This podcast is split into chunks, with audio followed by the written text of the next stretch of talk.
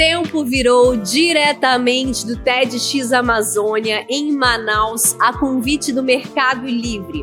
A empresa, que é um dos apoiadores dessa iniciativa, contribui para a valorização da inteligência ancestral que vive nos nossos biomas. É através dessa visão que a plataforma tem fomentado a inovação para a construção do futuro, ao ampliar o acesso e a visibilidade de empreendedores da biodiversidade. As mulheres são as mais impactadas pelos efeitos da mudança climática. Também são elas que se destacam no papel de líderes comunitárias locais. Mas quando o tema é representatividade, as decisões globais que podem mudar os rumos ainda estão longe de ser a maioria. Precisamos ouvir mais mulheres, concordam? Hoje eu estou aqui diante de uma grande mulher, filha de Chico Mendes, presidenta do Comitê Chico Mendes, ativista socioambiental, conselheira do Memorial Chico Mendes e da revista Chapuri Socioambiental. Seja muito bem-vinda, Ângela Mendes. Muito obrigada. Estou muito feliz que você está aqui. Nesse podcast, a gente sempre enfatiza o papel da juventude nessa mudança, nessa luta contra a crise climática, na preservação da natureza. E você começou hoje a sua palestra no TEDx Amazônia lendo a carta para os jovens que o seu pai escreveu há muito tempo atrás. E a partir dessa carta, você criou o Núcleo Jovem. Eu queria que você contasse para a gente o papel que o jovem tem dentro da visão e do trabalho de vocês. Bom, fomos realmente muito inspiradas pela carta que o meu pai nos deixa, porque ele entendia né, é, o papel estratégico dessa geração, da juventude dessa geração, para a manutenção dos territórios. Né?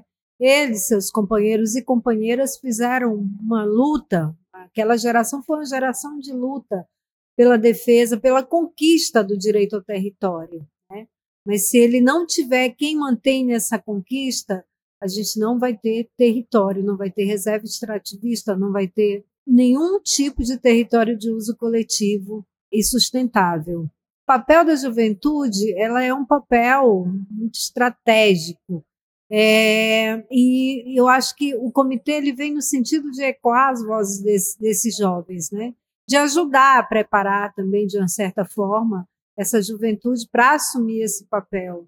Nesse sentido, a gente vem fazendo formação com jovens lideranças, né? formando jovens lideranças, formando jovens comunicadores, ativistas também.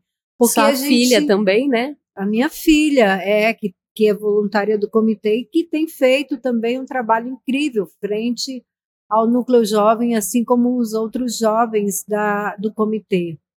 Então, a gente tem entendido hoje que juventude e que comunicação dialogam muito e são estrategicamente posicionados nesse momento da defesa da floresta, da defesa dos territórios e das identidades. E, Ângela, o seu pai foi um dos maiores, se não o maior ambientalista que esse Brasil já teve, é Chico Mendes. Eu queria que você contasse um pouco como que você dá continuidade a esse legado. Eu dou continuidade a esse legado justamente né, pela minha atuação frente ao Comitê Chico Mendes, que foi o meu lugar de formação também para militância e para esse ativismo. Acho que o comitê é um espaço democrático e muito incrível e que traz para a gente esse sentimento mesmo de luta, de resistência. Né? É, a gente começa aí, mas também é muito importante o ambiente em que eu também fui me formando nesse ativismo, que eram dos próprios companheiros e companheiras do meu pai. Eu sempre conto que a história que eu conheço do meu pai hoje, ela foi sendo formada como quem costura uma coxa de retalhos, porque eu de fato não convivi nos anos de militância do meu pai com ele, né? Então tudo que eu aprendi foi através de seus companheiros e companheiras da família, de tudo aquilo que eu leio é, sobre ele. Então, essa é, essa é a minha história com ele, né? essa é a história da coxa de retalho. Mas isso também está no sangue, sabe? E tenho essa impressão, por exemplo, de que outra impressão de que se tudo que ele fez não deixar legado entre seus filhos, me parece que não, tá, não teria valido tanto a pena toda essa luta, né? Eu acho que é muito esse sentimento mesmo, ah, de que é, o meu pai fez, eu continuo, mas não é só isso, porque eu tenho as minhas netas que eu preciso também lutar por elas, né? eu tenho que lutar pelo futuro. Não, hoje a gente não tem escolha, ou a gente luta ou a gente luta se a gente quiser é, que exista um futuro. Já faz muito tempo, você tinha 17 anos na época, você que, que você entendia nos seus 17 anos o que, o que ele fazia naquela época, assim? Nada. Não. Não, eu não entendia nada. Porque eu morava na cidade, eu tive que sair da floresta para me tratar, para Naquela época, as crianças adoeciam muito e, e não, não, se tinha sequer diagnóstico, então era doença de criança que falava. E eu tive doença de criança, eu tive que sair de lá para me tratar e não morrer, como aconteceu com a minha irmã, que não teve a mesma sorte que eu e morreu aos 11 meses, né? Então, é, e aí eu fui para, me desconectei da minha própria história, fui para a cidade para estudar, né, com, os, com, com um casal de tios, é, que era a irmã da minha mãe. Então, sabe aquela história de adoção à brasileira? Eu fui adotada por esse casal de tios que me levou para longe, que me levou né, pensando também no meu futuro, para estudar, mas esse futuro me desconectou da minha história e eu só vim me reconectar a ela já quando é, já me entendia por gente, né, como a gente costuma falar. Então, já com 16, com 17 anos, porque também a imprensa da época é, fazia um trabalho também de, né, de comunicar de forma muito agressiva sobre o meu pai, de comunicar sobre como que ele estava sendo ameaçado também. E a gente ficou muito tempo longe um do outro, por conta da militância dele também, porque nesse período ele estava organizando um movimento em todo o Acre. Então, quando eu me dou conta de tudo aquilo que ele, né, daquele movimento que ele vinha liderando, foi muito assim, pela imprensa, né, de, de desvirtuar toda a luta dele, de, de colocar ele como um vagabundo, né? Porque para quem lutava para organizar o movimento, a imprensa oficial da época, né, colocava dessa forma. Então, é, eu vim conhecer esse, esse espaço de luta do meu pai de uma forma muito atravessada, né, por essas informações. E só depois, quando eu comecei a ir para Chapuri, já eu conseguia ser autônoma para poder viajar e até Chapuri e, e, a gente se reaproximar, eu comecei a entender de fato é, a importância da luta que ele fazia por aquelas pessoas, porque ele não lutava só por ele, ele lutava por seus companheiros também, né? Ele entendia que a floresta ela era um ativo ambiental muito forte, mas que era também o trabalho dos, dos castanheiros, dos seringueiros. E aí eu comecei a montar é, esse Chico ativista militante, assim como a gente começou também a se reaproximar enquanto pai e filha. Mas aí já foi tarde, foi quando mataram ele. Né? E tem uma galera que fica zoando de que ambientalista gosta de abraçar árvore, mas fazer ciranda, né? É, mas o que essa galera não sabe é que era uma estratégia que surgiu lá nos anos 70. Na Índia tinha um movimento chip quando mulheres ambientalistas abraçavam árvores para impedir que essas fossem cortadas. E também é, o seu pai, junto com o movimento de seringueiros, tinha essa, esse costume de se fazer um cordão humano para impedir o desmatamento, né? Que essa estratégia, inclusive, tinha nome, que eram os empates. Isso. É, hoje os empates são travados é, de uma maneira diferente, né? Se você pudesse dizer quais são os empates que a gente trava atualmente? Quem disse que abraçar árvores e fazer ciranda não é bom, né? Eu, Eu acho a coisa mais linda. A gente precisa é, se reconectar com esse sentimento mesmo de, de felicidade, de afeto, a ciranda, né, esse movimento, você está em conexão com a natureza, você se entregar né, a uma vivência na floresta, isso é incrível, não tem nada de errado nisso. E os empates, eles foram, de fato, uma estratégia muito potente. Mas também não era só sobre abraçar árvores, se colocar de frente. Isso era uma, um segundo passo, quando o convencimento através do diálogo não funcionava. Porque o que, que acontecia? Muitas das vezes, as, os trabalhadores que estavam lá com a motosserra na mão, eles também tinham sido né, um, um, um seringueiro que teve a sua terra roubada, que foi expulso, que foi, né, que teve que vender a um preço muito baixo e teve que trabalhar, né, teve que ganhar a vida. E o, o rumo que ele achou foi trabalhar para o fazendeiro.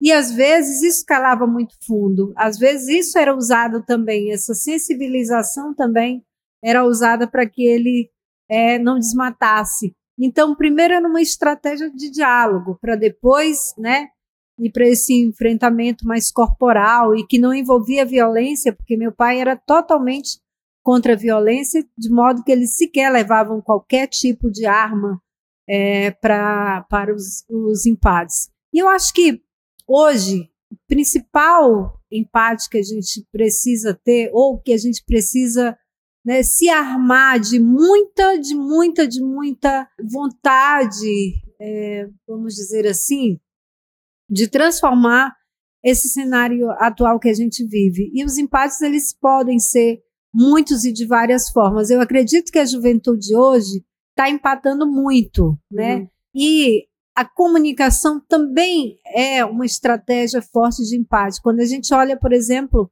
para os coletivos indígenas, né, que comunicam muito a sua situação, a gente imagina isso também para os jovens da Resex que a gente atua, que sejam jovens ativos na comunicação, para comunicar sobre a defesa do seu território, da sua identidade, para aproveitar tudo de bom que essa internet, que a tecnologia permite, mas a nossa, nosso primeiro empate precisa olhar, ser olhar para as eleições. O ano que vem a gente tem eleição municipal, a gente sofre, a gente luta e essa nossa luta ela acontece porque a gente tem um sistema tão entranhado nesse poder político né, que é mantido por políticos que têm um interesse, que estão lá nesse lugar para defender o interesse do sistema capitalista, do agronegócio. Né? São pessoas que não têm o menor compromisso. O Congresso que a gente tem hoje é talvez tão igual ou pior do que o do, do governo passado. Né? Isso é terrível. Então, eu acho que o, o, o empate que a gente precisa fazer, o empate do século, é contra essas forças políticas que estão a serviço do grande capital, que estão a serviço das forças que destroem a floresta e que violentam e violam o direito dos povos. E, enfim, a gente tem, é, a gente fala muito da Amazônia de pé, né? Inclusive tem um movimento que eu sei que vocês fazem parte também, que é o Amazônia de pé. Isso. É um movimento que também faço parte. Nada mais é do que a Amazônia em pé gera muito mais riqueza do que a Amazônia devastada. E aí, outro legado importantíssimo que o seu pai deixou e que você continua com muito afinco é a criação da Resex, é, de São Reservas Extrativistas. Eu queria que você falasse um pouco mais sobre como esse extrativismo sustentável é possível, qual a importância dessas reservas extrativistas no combate do, do desmatamento da floresta. Bom, as reservas extrativistas, elas foram um modelo de reforma agrária específica para a Amazônia e seus povos, né, que estão lá desde há mais de um século. Então, a Amazônia tem uma história de, de invasão né, pelas indústrias da pecuária, do garimpo, da mineração. E essas populações que já estavam lá, elas eram expulsas por essas indústrias. Muitas delas assassinadas, né? É, e a reserva extrativista ela vinha muito no sentido de garantir a permanência dessas pessoas em segurança no lugar que elas já viviam há 20, a 30, 40 anos, né, um século. O objetivo das reservas extrativistas principalmente era isso: garantir o território, garantir né, a manutenção da identidade dessas pessoas e seus modos de vida, que eram expulsos dos seus lugares, né? lugares que eles já estavam lá há muito tempo. e veio muito também nessa convivência, nessa relação da aliança dos povos da floresta, né, com os povos indígenas ali que fizeram essa aliança. E foi uma inspiração. E eu acho que assim, antes de falar das Resex, falar da aliança, ela é muito inspiradora, porque ela foi referência e ela foi modelagem de muita coisa.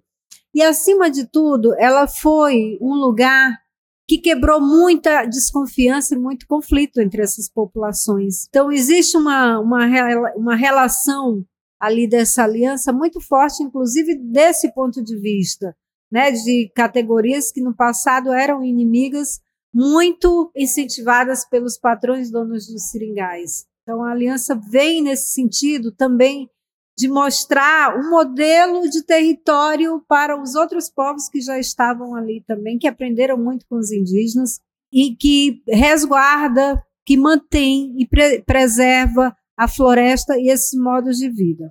A criação da primeira Resex, ela se deu muito depois, pouco tempo depois do meu pai ter sido assassinado. Então eu sempre falo que ele não viu a criação, o nascimento dos filhos, né? Porque em 85, no primeiro encontro nacional dos seringueiros, é que eles definiram por esse conceito de reservas extrativistas, depois de, de vários encontros regionais, né, para pensarem qual que é o modelo de reforma agrária para a gente. Não é essa que o governo brasileiro impõe. E aí, nesses embates, nesses encontros, eles acabaram achando esse formato que era referenciado pelo modelo de reservas indígenas da época. De fato, e aí eles né, encontram esse, esse modelo, começam a tratar, é, a criar os processos, a pensar essas partes técnicas e jurídicas, mas de fato a primeira reserva extrativista só nasce em 90 e o meu pai já tinha falecido, já tinha sido assassinado, né? Foram quatro reservas extrativistas criadas nesse primeiro, em 1990, duas delas no Acre, uma em Rondônia e uma no Amapá. É o, o grande legado das reservas extrativistas, a, a grande estratégia por trás disso. Além de garantir território para essas pessoas, é garantir a vida de quem está nessas reservas extrativistas. Porque quando você vai olhar para o caderno de conflito, da Comissão Pastoral da Terra, você não acha conflitos, você não não encontra violência, grandes assassinatos ligando às reservas extrativistas, porque elas dão a garantia de permanência para as pessoas que estão lá. Acho que isso foi o primeiro é, é a primeira grande riqueza das reservas extrativistas. Hoje a gente tem 66 reservas extrativistas sob a gestão federal, que protegem esses modos de vida, essas identidades, mas que há pouco tempo também estavam extremamente ameaçadas né, por, por todo esse retrocesso que o governo de extrema-direita trouxe, tanto essa existência da, da Resex como uma política pública de direito esteve ameaçada, como própria, as próprias vidas das pessoas que que moram nessas reservas estão, está mais, mais ainda por essa sensação de impunidade que ainda reina nesses territórios. Então, as reservas extrativistas foi uma grande conquista do movimento dos trabalhadores e dos moradores da floresta por acesso a uma política pública Sim. de território. Tem uma liderança, a Célia, que ela é da Reserva Extrativistas Marinha. Ela disse: Olha, não sei se o Chico pensou em nós quando pensou em reserva extrativista, mas nos alcançou lá na, na zona costeira, né? Então é isso. Eu acho que essa grande estratégia de conquista de territórios, de manutenção da, da identidade, dos modos de vida, é, com a proteção da floresta. Sim. Nas palavras da jornalista Eliane Brum, a Amazônia é mulher. Navegando pelo site da revista Chapuri Socioambiental, onde você atua como conselheira, eu reparei numa, editor, numa editoria que se chama Universo Feminino, uhum. que dá destaque para notícias sobre lideranças mulheres. Para você, por que é importante dar destaque às mulheres que defendem a floresta? Porque a gente é, precisa reconhecer o papel e a importância das mulheres na luta, porque ainda existe um machismo muito grande também aonde visibiliza né, a, o homem e torna a mulher mais uma figura secundária. Né? Se a gente for falar de mulher da, da floresta, por exemplo, a mulher ela, ela é a mãe, ela é o esteio da casa, mas ela é também aquela que lida no dia a dia com, a, com as questões também né, do trabalho. A gente pouco ouve falar em, em mulher seringueira, em mulher castanheira, né? Acho que a mulher ela precisa ainda que a sociedade reconheça esse papel né, da mulher. E se a gente acha que isso acontece na cidade, imagina na floresta. Quem é que vai dar essa visibilização, né, essa mulher? E é por isso, inclusive, que a mulher também é quem sente primeiro o que a gente está vivendo hoje em relação à emergência climática, né? É quem é a maior vítima da injustiça climática, porque é justamente ela que, estando nesse cuidado, principalmente a mulher da floresta, que estando nesse cuidado com a família, com o seu lugar, porque é ela que cuida da, da horta, é ela que cuida dos pequenos animais, é ela que cuida do roçado. Ela que tem que equilibrar é ela todos que os tem pratinhos. Que, exatamente, né? E é ela que, que tem que, que ir na fonte ali, lavar água, louça. Embora hoje tenha avançado muito, a gente tem até pelo avanço nas conquistas dessas populações, em muitos lugares já uma outra realidade, mas de toda forma é a mulher que está à frente desses processos e ainda ajuda a compor a renda da casa. É a primeira que está sentindo agora a seca nas nascentes, é a primeira que está sentindo agora esse desequilíbrio ambiental, adoecendo né, os filhos, adoecendo ela própria. Então, essa, a mulher tem esse papel estratégico importante que precisa ser reconhecido, precisa ser cada vez mais valorizado e visibilizado para que outras mulheres se espelhem, se inspirem e assim a gente crie um universo feminino mais potente do que o que já é. Sim. E agora, para a gente caminhar para o final, você falou na sua, na sua fala ali no TEDx sobre uma convocatória. Então, eu queria deixar esse espaço final para você convocar quem está nos ouvindo a, a vir gente, com a gente, é, agir. É, nós estamos aqui num lugar que a gente não consegue ver dois palmos à frente do nariz, né, por conta da, da fumaça. O desequilíbrio ambiental, a emergência climática, ela está batendo a nossa porta, ela já está entrando e a gente precisa agir. Se a gente agir agora, a gente já está atrasado. Mas se a gente não agir de jeito nenhum, a gente está caminhando correndo para um desastre ainda maior. Eu acho que a convocatória é essa, para que a gente forme uma grande aliança, que todos nós nos unamos né, em defesa do futuro, em defesa da vida, em defesa da floresta. Eu tenho uma frase que eu falo: o sistema capitalista, eles têm a força do dinheiro, a força do status, a força do poder, mas a gente tem uns aos outros e a gente é capaz de virar esse jogo mas a gente precisa caminhar juntos, a gente precisa fazer essa grande aliança, unindo floresta, unindo cidade, unindo né, as populações das águas, unindo academia, unindo todos aqueles, aquelas que sonham com o futuro. Obrigada pela sua participação aqui hum, no Tempo. Eu feliz. que agradeço pela oportunidade.